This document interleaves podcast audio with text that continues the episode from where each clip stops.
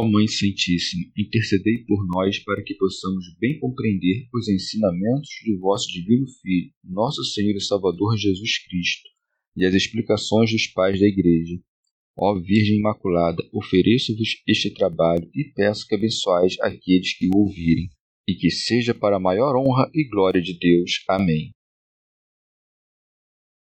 Senhor Onipotente, purificai o meu coração e os meus lábios vós que purificastes os lábios do profeta Isaías com carvão em brasa, e dignai-vos, por tal modo, purificar-me com a vossa misericórdia, para que possa dignamente anunciar o vosso santo Evangelho.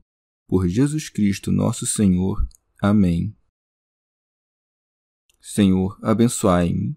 Que o Senhor resida no meu coração e nos meus lábios, para que anuncie digna e convenientemente o seu Evangelho. Amém. Evangelho de Nosso Senhor Jesus Cristo, segundo São Mateus. Cura de um leproso. Ao descer da montanha, seguiam-no multidões numerosas, quando de repente um leproso se aproximou e se prostou diante dele, dizendo: Senhor, se queres, tens poder para purificar-me. Ele estendeu a mão e, tocando-o, disse: Eu quero, ser purificado. E imediatamente ficou livre da sua lepra. Jesus lhe disse: Cuidado, não digas nada a ninguém, mas vai mostrar-te ao sacerdote e apresenta a oferta prescrita por Moisés, para que lhes sirva de prova. Comentários dos Pais da Igreja São Jerônimo depois da pregação e do ensinamento, apresenta-se a ocasião de fazer milagres, para, pelos prodígios de seu poder, confirmar junto aos ouvintes o discurso anterior. Pseudo Crisóstomo, como ensinava demonstrando que tinha poder, para que não se pensasse que essa maneira de ensinar fosse ostentação, fez por meio das obras o mesmo que havia feito por meio das palavras, como alguém que tem o poder de curar. Por isso diz o evangelista: ao descer da montanha, seguiam multidões numerosas pseudo-Orígenes. Quando Jesus ensinava no monte, seus discípulos estavam com ele, e era-lhes permitido conhecer os segredos do ensinamento celestial. Agora, quando desce do monte, segue-o uma multidão que não tinha podido subir ao monte, porque aqueles a quem oprime o fardo da culpa não têm força para subir ao conhecimento da sublimidade dos mistérios. Descendo o Senhor, isto é, inclinando-se até a enfermidade e impotência dos demais, tendo-se compadecido da imperfeição ou enfermidade deles, seguiu a multidão, alguns atraídos pela celebridade, a maior parte pelo ensinamento, e alguns porque os curava e cuidava deles. Raimo de Alderstad. Ou de outro modo, entende-se pelo monte em que o Senhor se sentou o céu, do qual está escrito: o céu é o meu trono. Mas quando o Senhor se senta no monte, somente seus discípulos aproximam-se dele, porque, antes de assumir nossa carne mortal, Deus somente era conhecido na Judéia. Mas quando Deus desceu do monte de sua divindade e assumiu as fraquezas de nossa humanidade, uma grande multidão de nações o seguiu. Com isso, ensina-se aos mestres que, em seus sermões, devem modular suas pregações e, segundo o que veem que cada um pode compreender, nessa medida expliquem a palavra de Deus. Sobem ao monte também os mestres, quando ensinam aos mais perfeitos preceitos mais excelentes, e descem dele quando ensinam coisas simples aos mais enfermos. Pseudo Crisóstomo Entre os que não subiram ao monte está o leproso, que não tinha forças para subir ao alto, como quem carrega o peso dos pecados. A lepra é o pecado de nossas almas. O Senhor desceu da altura do céu como de um alto monte, para limpar a lepra de nossos pecados. E assim, como se estivesse preparado, o leproso sai ao encontro daquele que desce. Por isso é dito: quando de repente um leproso se aproximou, pseudo-Orígenes. Na planície cura, e no monte não faz nada, porque para tudo há um tempo sob o céu. Há um tempo para ensinar e um tempo para curar. No monte ensinou, curou as almas e sanou corações. Feito isto, como tinha descido dos montes celestiais para salvar os homens carnais, veio a ele um leproso e o adorava. Antes de pedir, começou a adorá-lo, manifestando o culto. Pseudo Crisóstomo não lhe suplicava o leproso como se fosse um hábil artífice, mas o adorava como a Deus. A oração perfeita é a fé e a confissão. Assim, o leproso, adorando, cumpriu o dever da fé, mas cumpriu o da confissão com palavras, por isso, e se prostou diante dele. Pseudo Orígenes Senhor, por ti foram feitas todas as coisas, portanto, se queres, podes limpar-me. Tua vontade é a obra, e as obras obedecem à tua vontade. Tu limpaste primeiramente a lepra de Naamã, o sírio, por meio de Eliseu, e agora, se queres, podes limpar-me. São João Crisóstomo. Não disse, se pedires a Deus, nem se adorares, mas, Senhor, se queres, tens poder para purificar-me. E tampouco disse, Senhor, cura-me, mas deixou tudo a seu arbítrio. Tanto reconhece-o como Deus, como atribui-lhe o poder de tudo fazer. Pseudo Crisóstomo e oferecia ao médico espiritual um pagamento espiritual, porque assim como os médicos se tornam propícios pelo dinheiro, este se torna propício pela oração. Nenhuma outra coisa mais digna podemos oferecer a Deus que uma oração fiel. E quanto ao que ele diz, se tu queres, não duvida que a vontade de Deus está preparada para toda boa obra. Mas, como nem a todos convém a integridade corporal, ignorava se lhe seria conveniente a cura. Diz, portanto, se tu queres, como se dissesse: Creio que queres tudo o que é bom, mas ignoro se o que peço é bom para mim. São João Crisóstomo.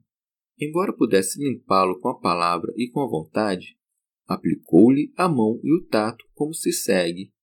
Ele estendeu a mão e, tocando-o, para manifestar que não estava sujeito a nenhuma lei e que, estando limpo, nada havia de imundo para ele. Eliseu, observando a diligência da lei, não saiu e tocou Naamã, mas enviou-o ao Jordão para que ali se lavasse. O Senhor demonstra aqui que não age como servo, mas que, como Senhor, cura e toca. A mão, pois, não se torna imunda por ter tocado a lepra, mas ao contrário, o corpo leproso torna-se limpo ao simples contato da mão santa. O Senhor não tinha vindo somente para curar os corpos, mas também para conduzir as almas para a verdadeira sabedoria. Assim como já não proibia comer sem antes lavar as mãos, assim ensina que convém temer somente a lepra da alma, que é o pecado, porque a lepra do corpo não serve de impedimento à virtude. Pseudo Crisóstomo. Embora tenha violado a letra da lei, não violou seu espírito, pois a lei mandou não tocar a lepra porque não podia fazer com que a lepra não manchasse quem a tocasse. Logo, a lei proibiu tocar a lepra não para que os leprosos não se curassem, mas para que não contaminassem aqueles que o tocassem. Ele, no entanto, que tocou naquela ocasião não foi manchado pela lepra, mas limpou essa mesma lepra tocando-a. São João Damasceno não era somente Deus, mas também homem, por isso realizava os sinais divinos por meio da palavra e do tato, de modo que, assim como um instrumento, também pelo seu corpo as ações divinas se completavam. São João Crisóstomo quando toca o leproso, ninguém o acusa disso, porque os que o escutavam ainda não se tinham atraído pela inveja. Pseudo Crisóstomo. Se pelo contrário tivesse curado o leproso em segredo, como poderiam saber de quem era o poder que o tinha curado? Logo, a vontade de limpar a lepra realizou-se por causa do leproso, mas a palavra por causa dos que assistiam. Por isso disse: Eu quero ser purificado. São Jerônimo. Não se deve ler juntamente, como querem alguns autores latinos. Quero limpar, mas separadamente, de tal maneira que primeiro diga quero e depois, ordenando, diga ser curado. O leproso dissera: Senhor, se queres. E o Senhor respondeu-lhe: Eu quero. Aquele dissera: Tens poder para purificar-me. E o Senhor respondeu-lhe: Se purificado. São João Crisóstomo.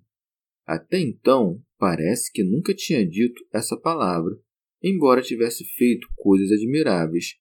Mas aqui acrescentou: Eu quero, para confirmar a opinião da multidão e do leproso sobre o seu poder. A natureza obedeceu com prontidão ao poder daquele que ordenava e por isso segue-se. E imediatamente ficou livre da sua lepra. Mas a palavra logo está longe de ser suficiente para expressar a rapidez que a obra foi realizada. Pseudo Orígenes Como não demorou para crer, tampouco demorou a cura, e como não demorou a confessar, tampouco sua cura não se fez esperar. Santo Agostinho. Também Lucas recorda a cura desse leproso, embora não na mesma ordem, mas, como é de costume, recorda coisas deixadas de lado e põe em primeiro lugar outras que se passaram depois, conforme era sugerido pela inspiração divina, de modo que aquilo que conheceu antes foi escrito depois, na medida em que era recordado. São João Crisóstomo. Tendo Jesus curado o corpo do leproso, ordena-lhe que não diga nada a ninguém, e por isso segue-se. Cuidado, não digas nada a ninguém. Alguns dizem que lhe ordenou isso para que não preparassem nada de maneira mal intencionada por causa de sua cura. Mas essa opinião não tem fundamento. Não curou de tal maneira que permanecesse alguma dúvida sobre sua cura, mas ordena-lhe que não diga a ninguém, ensinando a não amar a ostentação nem a honra. Como então ordenou a outro que curou que o dissesse? Mas nisso ensinou-nos a termos boa intenção, pois ali não ordenou que se divulgasse o milagre, mas que se desse glória a Deus. Por meio desse leproso, ensinou-nos a não sermos vaidosos, e por meio do outro, a não sermos mal agradecidos, mas tudo ordenar ao louvor de Deus. São Jerônimo. E, na verdade, que necessidade havia de que publicasse com a palavra o que mostrava com o corpo curado? Santo Hilário de Poitiers, ou para que esta saúde não fosse oferecida, mas antes buscada, ordena o silêncio. Segue-se, mas vai mostrar-te ao sacerdote. São Jerônimo enviou aos sacerdotes primeiramente por humildade, e para que vissem que tinha reverência pelos sacerdotes. Em segundo lugar, para que, vendo o leproso curado, eles fossem salvos, crendo no Salvador, e caso não crescem, se tornassem inexcusáveis, e ao mesmo tempo para que ninguém pensasse que infringia a lei, do que tantas vezes foi acusado. São João Crisóstomo. E na verdade, nem a violava em tudo, nem em tudo a guardava. Mas, às vezes, fazia isto, outras aquilo. Num caso, preparando o caminho à futura sabedoria, no outro, proibindo a língua desavergonhada dos judeus e condescendendo com a fraqueza deles. Daí que os apóstolos apareçam algumas vezes observando a lei e outras deixando-a de lado. Pseudo Orígenes ou enviou aos sacerdotes para que soubessem que não tinha sido curado pelo costume da lei, mas pela operação da graça. São Jerônimo. Estava ordenado na lei que os que fossem curados da lepra oferecessem dons aos sacerdotes. E por isso diz: e apresenta a oferta prescrita por Moisés para que lhes sirva de prova. Pseudo Crisóstomo. Não se entenda aqui que Moisés mandou isso para dar testemunho àqueles, mas vai tu e faz oferta em testemunho para eles. São João Crisóstomo. Cristo, prevendo que nada aproveitariam disso, não disse para que eles se corrijam, mas em testemunho, isto é, para acusação e prova, uma vez que fiz todas as coisas que por mim deveriam ser feitas. E mesmo tendo previsto que não haviam de se emendar, não deixou de fazer o que lhe convinha. Mas eles, no entanto, permaneceram em sua própria malícia. Não disse, portanto, a oferta que eu ordeno, mas a oferta que Moisés ordenou, fazendo referência à lei para calar a boca dos malvados, de modo que não dissessem que tinha usurpado a glória dos sacerdotes. Ele próprio realizou sua obra, mas concedeu-lhes ao mesmo tempo a prova dela. Pseudo Orígenes ou faz oferta para que todos os que vejam que a levas creiam no milagre. Pseudo Crisóstomo ou manda-o apresentar a oferta para que, se depois quisessem expulsá-lo, pudesse dizer-lhes: Recebestes minha oferta como limpo, como então me expulsas como leproso? Santo Hilário de Poitiers. Ou deve-se também ler que Moisés ordenou isso como testemunho para eles, já que o que Moisés ordenou na lei é testemunho, não efeito. São Beda. Se alguém, no entanto, ficar perturbado com o fato de parecer que o Senhor aprova aqui os sacrifícios ordenados por Moisés, enquanto a Igreja não os admite, deve lembrar-se que Cristo ainda não tinha oferecido seu corpo em holocausto na sua paixão. Não convinha suprimir os sacrifícios figurativos enquanto não se verificasse o que significavam e fosse confirmado com testemunho dos apóstolos que pregariam e da fé da multidão dos fiéis. Esse homem, portanto, significa o gênero humano, que não só era leproso, mas também, segundo o Evangelho de Lucas, é descrito como cheio de lepra.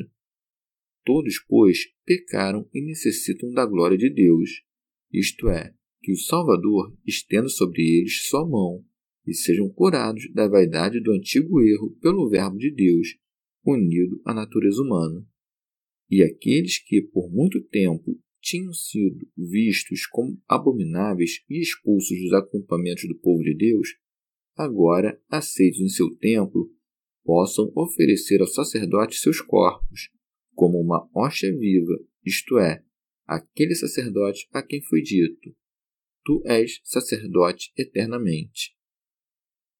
Remígio de Auxerre designa-se também pelo leproso, no sentido moral, o pecador, porque o pecado torna a alma suja e inconstante, que se prostra diante de Cristo, envergonhado pelos seus pecados passados, e que, entretanto, deve confessá-los e pedir o remédio da penitência, porque o leproso manifesta sua ferida e pede o remédio.